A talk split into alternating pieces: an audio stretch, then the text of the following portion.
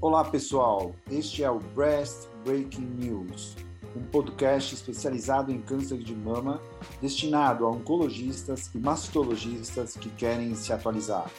Toda semana eu, Silvio Bromberg, mastologista titular do Centro de Oncologia do Hospital Israelita Albert Einstein e da BP Mirante, e o Dr. Daniel Jimenez, oncologista clínico da rede Oncoclínicas, iremos discutir artigos que foram destaque nas principais publicações médico-científicas sobre câncer de mama.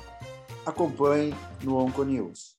Olá, pessoal. Esse é mais um Breast Breaking News, OncoNews, iniciando aqui com vocês com mais um artigo bombástico que saiu essa semana. E hoje, Dani, eu trouxe esse artigo que muita gente chegou a ler porque circulou nos grupos, mas quer dizer, acho que nem todo mundo leu, mas acho que vale a pena a gente dar os nossos comentários. E o artigo é sobre o Sound Trial, que foi muito por muito tempo esperado, liderado pelo Gentilini do San Raffaele de Milano, publicado essa semana no JAMA Oncology. Dani, me fala uma coisa, você acha que atualmente a gente está preparado para realizar qualquer tratamento adjuvante, independente do status linfonodal? Essa é uma ótima pergunta, porque em algumas circunstâncias do, por exemplo, NARC-I, a gente pode ter tamanho do tumor que não qualifica o paciente para receber a BEMA e número de linfonodos impacta, né? É, é, eu acho que é só isso, viu, Silvio? Porque do resto, pensando assim, é, talvez avaliar a doença residual, de, de, tratamento neoadjuvante, mas não é o escopo desse estudo, né? Que já é doença, não. entendeu? Mas, mas eu vou eu... inicial, é, se você não tem informação da axila, a, o estágio inicial dita a conduta na, da, do tamanho do T, né? É, em certa maneira assim, mas eu vou eu vou provocar você. Vamos ver se no final você vai achar. É, então, a, a, a, minha ideia aqui é um pouco diferente dessa vez, Dani. Eu acho que antes de apresentar o estudo, eu queria forçar todo mundo, a, aos, as pessoas que estão escutando a gente, até você, claro, a entrar nesse assunto, mas com uma visão bastante crítica, para poder, quando ouvir os dados, não engolir sem mastigar eles diretamente. Eu acho que isso é importante. Então vamos lá, se a gente for bem sofisticado, a gente apelar para as plataformas genômicas, de cara já fica claro, por exemplo, que o ArcSponder e até o MamaPrint em caso de axila positiva não são indicados para pacientes abaixo de 50 anos. Ou seja, a gente já sabe que as pacientes vão ganhar tratamento sistêmico adjuvante, no caso quimioterápico. É, mostrando que esse, nesse grupo o status PN+, por si só, já indica tratamento sistêmico, mas é PN+, axila positiva, tem que saber que é axila positiva. Então, mulher na, pré, mulher na pré-menopausa, esse dado é importante lembrar. É, Peraí, Dani, eu vou falar todas as, as provocações. Desde Vamos que lá. você saiba o linfonodo, né? Tem que saber, tem que saber. Concordo. Tem que saber. Então vamos lá. Seguindo mais ainda, Dani, é, se a gente for atrás da campanha do Choosing Wisely, a proposta de escalonar a axila é sugerida para mulheres acima de 70 anos. Porém, vamos lembrar que as mulheres acima de, de 70 anos, 70 é, a mais, têm praticamente a mesma distribuição de incidência de subtipo de câncer de mama do que as mulheres abaixo de 50. Ou seja, a gente tem que estender esse, esse pensamento de descalonar a axila para qualquer subtipo? Vamos pensar. E também vamos lembrar que atualmente em países com um ótimo IDH, a expectativa de vida vai muito além de 70. As pessoas vão muito maior. Concordo. Certo? Então, esse é um ponto que também tem que ter na cabeça antes de ler o sound. E ainda mais, ainda vou provocar com mais uma coisa. Se a gente pegar os trials de escalonamento radioterápico, o primeiro, é, que foram todos feitos para pacientes idosos, a gente tem dois pontos a serem considerados também. O primeiro é que as pacientes eram todas exclusivamente luminais, A, e o segundo ponto era que o Prime era para mulheres 65, o CalGB acima de 70 e o Lumina, apesar de ser a partir de 55, a idade média era 67 ou seja, não se aplicavam a qualquer faixa etária. Então, quando você pensa em escalonar, a gente está pensando em mulheres mais velhas, ou seja, O sound, que a gente já vai falar, ele, a indicação de faixa etária é qualquer faixa etária. Ele não fala de tirar a radioterapia, mas ele vai em direção ao descalonamento de, do descalonamento cirúrgico, ou seja, para descalonar a mulher idosa e a gente descalonar a rádio, a gente precisa ter certeza que a axila é N0, entendeu? Senão não dá para descalonar a rádio. Além disso, o estado axilar muda totalmente o planejamento radioterápico, inclusive quando se pensa em se tratar com rádio intraoperatória exclusiva, como foi feito em alguns casos que foi colocado no SAL. E ainda eu coloco aqui sobre o subtipo triplo negativo e HER2 amplificado, onde além de uma maior agressividade, a necessidade da gente saber o status axilar é fundamental para decisão até de estratégia terapêutica que seria, será sugerida se eu for forçar a barra em termos de descalonamento, é, ou seja, cirúrgico, ou seja, pensando em não abordar a mama cirurgicamente, que foi o estudo liderado pelo Henry Killer, que a gente até apresentou ano passado, é, era para pacientes que fizeram quimio não, é, neoadjuvante, que eram pacientes triplo negativos e HER2 tiveram resposta completa e foram descalonadas do tratamento cirúrgico mamário, porém quando tinha axila positiva, elas faziam o target axillary dissection, ou seja, elas eram abordadas na axila também. E por último, vamos falar de exames de imagem avaliando status axilar. É, vamos lembrar que se a gente indicar ultrassom de axila dedicado, por um lado, a gente vai ter a possibilidade de não realizar abordagem axilar, segundo o SOL, Porém, por outro lado, eu tenho que lembrar o estudo do Memorial Hospital de 2016 da Melissa Pilevsky, que mostrou em uma análise com cerca de 400 pacientes é, que se a gente indicar sistematicamente ultrassom pré-operatório para todas as pacientes luminais, isso vai levar a dois caminhos. Um, que seria pular a ideia do Z11, ou seja, ultrassom de axila positivo, eu vou obrigatoriamente esvaziar a axila. Só que se eu fizer isso, eu vou, ela mostra que 70% dos casos tinham até dois linfonodos positivos, ou seja, você fez ultrassom, linfonodo é, suspeito, esvaziou a axila e você escalonou o tratamento 70% das vezes desnecessariamente, tá? É, ou seja, e se você fizer uma biópsia dessa axila e vier positiva, você descalonou a axila em 50% dos casos, segundo esse estudo dela. Ou seja, é, pensando nisso, você pensar em fazer um ultrassom para descalonar a axila, quando você tem no percentual de axila positiva, você vai pular o Z11. E no sound isso aconteceu. Apesar do estudo ter começado em 2012, antes de tudo, é, o boom dele foi, foi durante todos esses anos, mas quando veio o Z11, eles começaram a perder população, porque, claro, ultrassom positivo esvaziar a axila, quem quer esvaziar a axila? Então, qual que é a indicação desse ultrassom? Então, esse é um ponto também nevrálgico que a gente tem que pensar quando for falar do, do estudo. E outra coisa que eu vou citar, claro, a sensibilidade do ultrassom, que é de cerca de 85% na literatura, com uma especificidade que vai girar em torno de 50% a 95%. Ou seja, e vou lembrar aqui que o ultrassom é operador dependente e máquina dependente.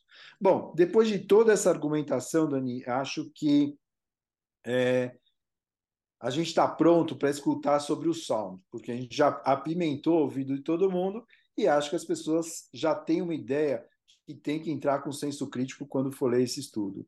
E o estudo uhum. é um estudo ítalo-suíço, chileno e espanhol. Chileno, hein? Veja, a América do Sul foi representada. Bom, foi um estudo fase 3 prospectivo randomizado de não inferioridade para determinar se a omissão da cirurgia axilar seria não inferior às pacientes que realizariam pesquisa do LS em pacientes com tumores de mama iniciais que tivesse, através do ultrassom, uma análise pré-operatória da axila negativa. Foi uma randomização um para um, onde um braço fazia o LS e o outro não realizaria a abordagem axilar se o ultrassom fosse negativo. As pacientes do braço LS, quando tinham linfonodos positivos, realizavam esvaziamento axilar. E as pacientes que tinham ultrassom axila positivo, ia direto para esvaziamento axilar. Esse trial, na verdade, surgiu para responder questões levantadas após o Z11, como se seria realmente necessário realizar o estadiamento axilar e se um exame de imagem poderia substituir de maneira confiável a avaliação do status axilar. Eles recrutaram então pacientes de 2012 até 2017 e elegeram 1.463 pacientes de qualquer qualquer idade, entendeu? Qualquer idade com um diagnóstico de câncer de mama invasivo com até 2 centímetros. É, e atento aqui também, que eu vou falar que é qualquer subtipo de câncer de mama foi incluído. Todos os pacientes deveriam realizar durante a avaliação ultrassom de axila mostrando ausência de linfonodos suspeitos, e se no caso algum aparecer suspeito, a indicação seria confirmar o status através de alguma punção. Consideraram a axila positiva quando havia a presença de micro ou macro meta e excluíram os casos de multicentricidade, bilateralidade, metastático, história pessoal de CA prévio, gestação e lactação. E após exclusão dos casos inadequados, deu total de 1.405 pacientes. O endpoint primário foi tempo livre de doença à distância e o secundário, incidência acumulada de recorrência à distância, tempo livre de doença, sobrevida global e as recomendações de adjuvância. Bom, com uma idade média de 60 anos, vou repetir, 60 anos, e com follow-up médio de 5,7 anos, e com uma média tumoral de 11 milímetros, vou repetir, 11 milímetros, é, eles encontraram cerca de 98% de tempo livre de doença à distância, que foi praticamente o mesmo entre os dois grupos. 1,8% de, de recorrência loco-regional, que também foi igual entre os dois grupos, 2% de meta à distância, que também foi semelhante entre os dois grupos, e 3% de mortes, que também foi semelhante eh, entre os dois grupos. Ou seja, todos os desfechos foram praticamente iguais entre quem abordou e não abordou cirurgicamente a axila. Ou seja, pelo sound, parece mesmo que é segura a omissão da cirurgia axilar. Engoliu, Daniel, ou não? Mas, assim, as suas considerações foram boas justamente para a gente entender quem, se você seleciona, você pode ser feliz no esvaziar, ou seja, ele não mexer na axila. É. Mas a pergunta é, que mal faz um linfonodo sentinela? Né, para começo de conversa, né? Dani, antes da gente entrar nisso, vou só dar mais uma cutucada. Somente lembrando, idade média 60 anos, é. tamanho tumoral 11 milímetros, é 98% da amostra, desculpa, 88% da amostra luminal, 7% HER2, 5% triplo negativo. Ou seja, muito pouco dos dois. Exato. 70% grau histológico 1 e 2, 65% cair abaixo de 20%, no, e no grupo que esvaziou a axila, 13% só tinha axila positiva, sendo 5% micro e 8% macrometa. Ou seja, estamos falando de tumores muito escolhidos a dedos e, e de baixa é. carga tumoral e tudo muito bom. Ou seja, assim, além de tudo que eu falei no início desse podcast, né, para mim fica claro que o Sound Trial cabe somente para pacientes com mais de 60 anos, tumores luminais menos agressivos, e mesmo assim ainda é, acho que justamente por serem luminais, a gente precisa de mais tempo para concluir se esse resultado é verdadeiro, ou seja, o segmento de 5.7 não é suficiente, na minha opinião. E ainda eu lembro que o ultrassom não é um método livre de qualidade do operador de tecnologia, ou seja, se a gente for pensar em adotar, a gente tem que pegar um cara que é dedicado à mama. E vamos combinar que aqui também os casos HER2 amplificados e triplo negativo também não dá para ser enquadrado nessa ah. prática, na minha opinião. Tá. Enfim, se a gente, na minha opinião, se a gente fosse espremer o estudo, eu resumidamente sugeriria que esse approach serve pacientes acima de 60, luminais alike, com até um centímetro para a gente descalonar a axila, e que tem ultrassom claramente axilar negativo. E esse estudo ele acaba, de uma certa maneira, conflitando com todos os outros de descalonamento, como para pacientes idosas porque as condutas acabam se misturando de uma maneira que, se a gente for tentar seguir tudo, a impressão que dá é que daqui a pouco a gente não, a gente só tira o tumor e dá um abraço na paciente e não faz mais nada, porque aí em relação à hormonioterapia tem a discussão do tempo, se ele é suficiente ou não, da radioterapia faz ou não, enfim, acho que a coisa está ficando muito confusa para mim, Dani. que, que você acha? Desce aí teus, teus comentários. É aquela vez primeiro, né? O que, que, o que, que mal faz um linfonodo sentinela, mas eu acho que assim, eu, eu já tenho minhas dúvidas, isso já não é de hoje, de que a gente sabe que muito paciente não tem nada nessa axila. Né? Você faz um monte de linfonodo sentinela dá negativo. Então, talvez o, o estudo está dando uma dica, né? Assim, o negócio está na biologia, né? Agora, eu queria ver o papel de não esvaziar a axila na encrenca, né? Onde você acha que pode ter e que você acha que o tratamento sistêmico não vai interferir, pensando no conceito de doença sistêmica. Né? Não, triplo negativo, não vão esvaziar, por quê? Porque não, que é doença sistêmica, vai ter que fazer químio. Ah, não vou esvaziar HER2. Porque aqui, vamos, vamos combinar, Silvio, que já, ele já testou num cenário que você colocou muito bem no cenário favorável. Só faltou ele botar mucinoso, botar tubular, né? Tumor bonzinho. E aí, aí você já está quase provando que o papel do esvaziamento não é tão importante, né? Então, é, é, aqui não, a hipótese foi fácil de provar, na minha opinião, sabe assim? É, que você é. testou num cenário de segurança, né? Cenário de segurança. Agora, eu acho que valeria a pena. Que qual follow-up mediano mesmo? 5,7 anos. Ah, não. Então, talvez mais tempo para ver o que, que acontece na axila dessas pacientes a longo prazo, tipo 10 anos. Porque às vezes é. começar a focar na axila, aí você fala, olha, né? Mas eu acho que a chance é pequena porque eles já trabalharam com um grupo muito seleto.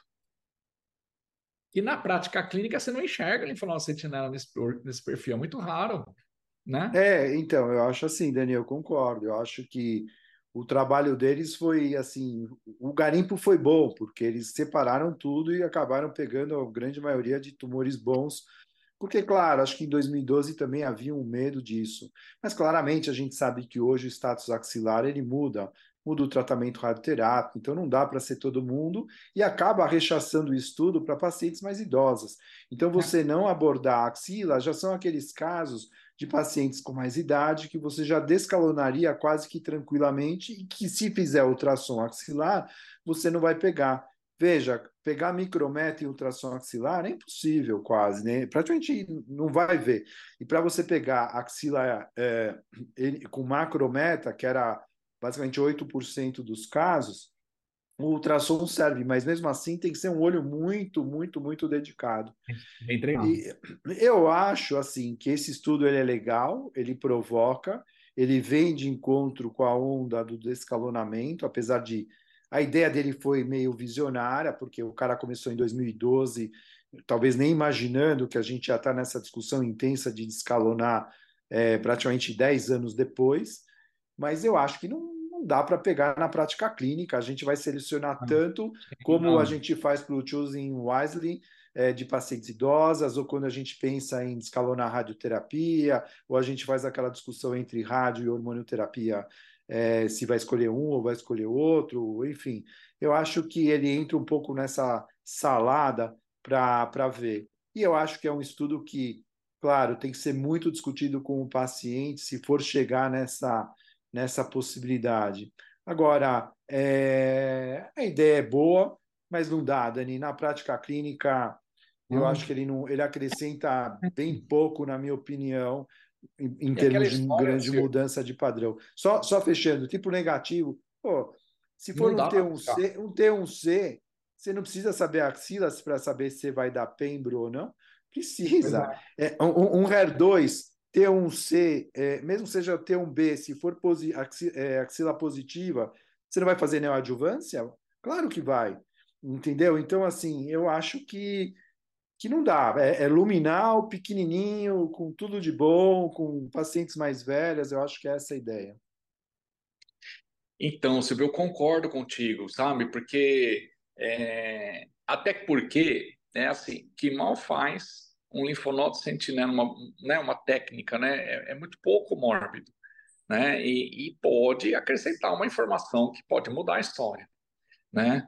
Então, é, eu acho que conceitualmente é um estudo interessante, né, assim, olha o papel, não impacta sobre a vida global, né, doença sistêmica, ok, né, mas com essa ressalva, num subgrupo que a probabilidade de dar linfonodo positivo é pequena. Se você pôr aqueles nomogramas de, de, de analisar risco de linfonodo positivo sem ainda mexer na axila, vai dar uma alta probabilidade de não, já não dar nada. Então, eles já pegaram esse grupo e falaram: ó, vamos sim. fazer sim ou não, né, essas ou não. E aí teve essa bela, belo resultado, mas intuitivamente, acho que todo mundo já tinha essa impressão. Eu quero ver é. testar na encrenca, né? Que aí acho que ninguém tem, todo mundo tem, vai ter um pouco de medo de botar a mão na cumbuca. Perfeito, Dani. Eu acho que é isso mesmo, né? Acho que também vai precisar de mais, mais tempo de segmento para a gente concluir. É. E Dani, eu acho que esse estudo ele, ele tomou todo todo o nosso, nosso tempo. tempo. Eu acho que valia a pena a gente explorar mesmo que nem a gente fez. E essa semana ficamos por aí. Semana que vem tem mais Breast Break News com mais novidades. Se cuidem, escutem esse podcast algumas vezes, dê uma pensada e vamos ver se todo mundo concorda. E quem não concordar, pode mandar e-mail que a gente responde. É ou não é, Dani? Alô, abraço. Abraço, abraço, pessoal.